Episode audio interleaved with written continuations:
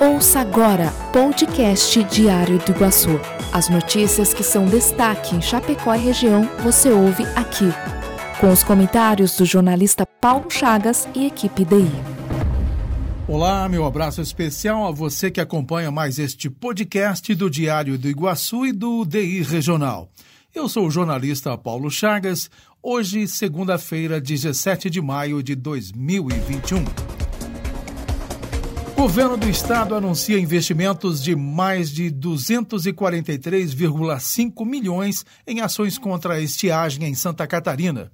O governo do estado está investindo 243,5 milhões em ações de planejamento hídrico contra os efeitos da estiagem em Santa Catarina. As medidas incluem instalação de reservatórios, implantação de novas redes e adutoras para o reforço de abastecimento, em especial de áreas periféricas ou rurais, a perfuração de novos poços, além de linhas de crédito e fomento para auxiliar agricultores a enfrentar o período mais de 74,1 mil famílias de produtores rurais e 76 municípios serão atendidos pelas ações. Em Chapecó, mais de 300 pessoas participavam de uma festa clandestina. A Guarda Municipal agiu.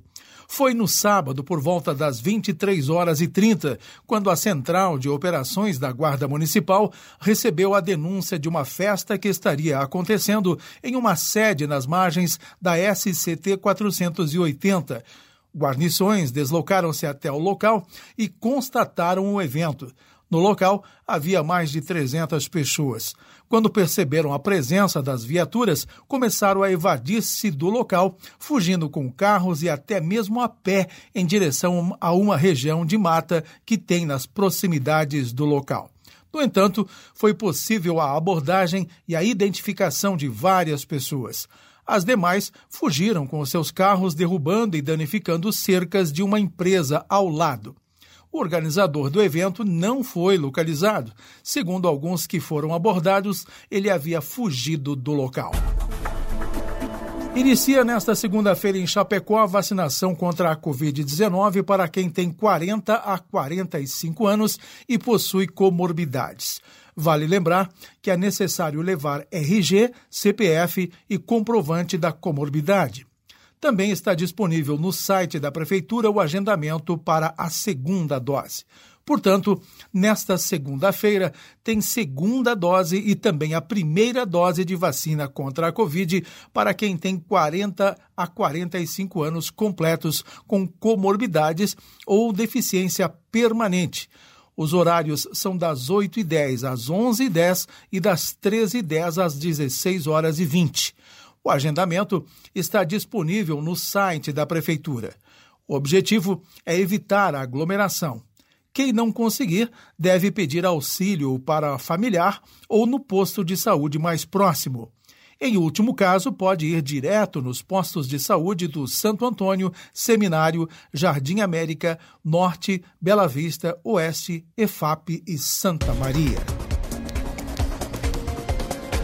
Em entrevista exclusiva ao DI Regional, o ex-prefeito de Chapecó e agora secretário de Desenvolvimento Econômico Sustentável fala a respeito de como ele classifica o trabalho junto à pasta. Eu estou muito feliz, eu estou muito feliz pelo convite, eu estou muito feliz por poder estar é, em Florianópolis junto com o governador Moisés.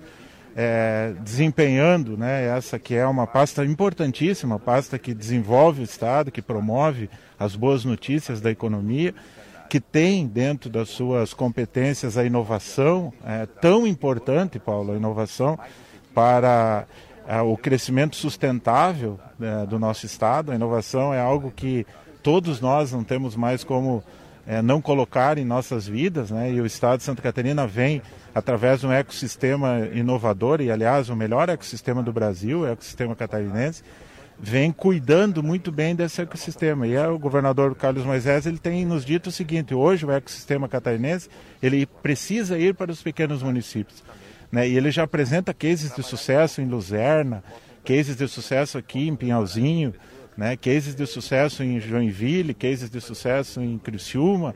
Ou seja, cases de sucesso em pequenas e grandes cidades, reproduzindo o que a nossa capital, que é, é a capital mais inovadora do país, já, já tem feito. Então, essa, essa sustentabilidade entre um meio ambiente equilibrado, nosso código de meio ambiente é, passando por uma reforma, mas já ajudou muito né, é, na sustentabilidade. Uma economia forte, uma gestão é, de governo é, direcionada ao superávit financeiro e também, né, principalmente, uma estabilidade política tão necessária né, para todos, né, e principalmente Santa Catarina agora, faz com que essa conjunção de esforços né, me permita com que eu diga que eu estou na Secretaria das Boas Notícias. Né? Então, estou muito feliz. No esporte, a Chapecoense goleia o Marcílio Dias fora de casa e se aproxima da sua sexta final seguida no Catarinense. O clube verde-branco venceu o Marcílio Dias por 4 a 1 na tarde deste domingo no estádio Doutor Ercílio Luz, em Itajaí, e construiu uma vantagem enorme para a partida da volta da semifinal. Com o placar no litoral do estado, a Chapecoense, que tem a vantagem da igualdade no saldo de gols por ter melhor campanha, pode perder por até três gols de diferença na próxima quarta-feira, em jogo marcado para as 15 horas na Arena Condá, em Chapecó.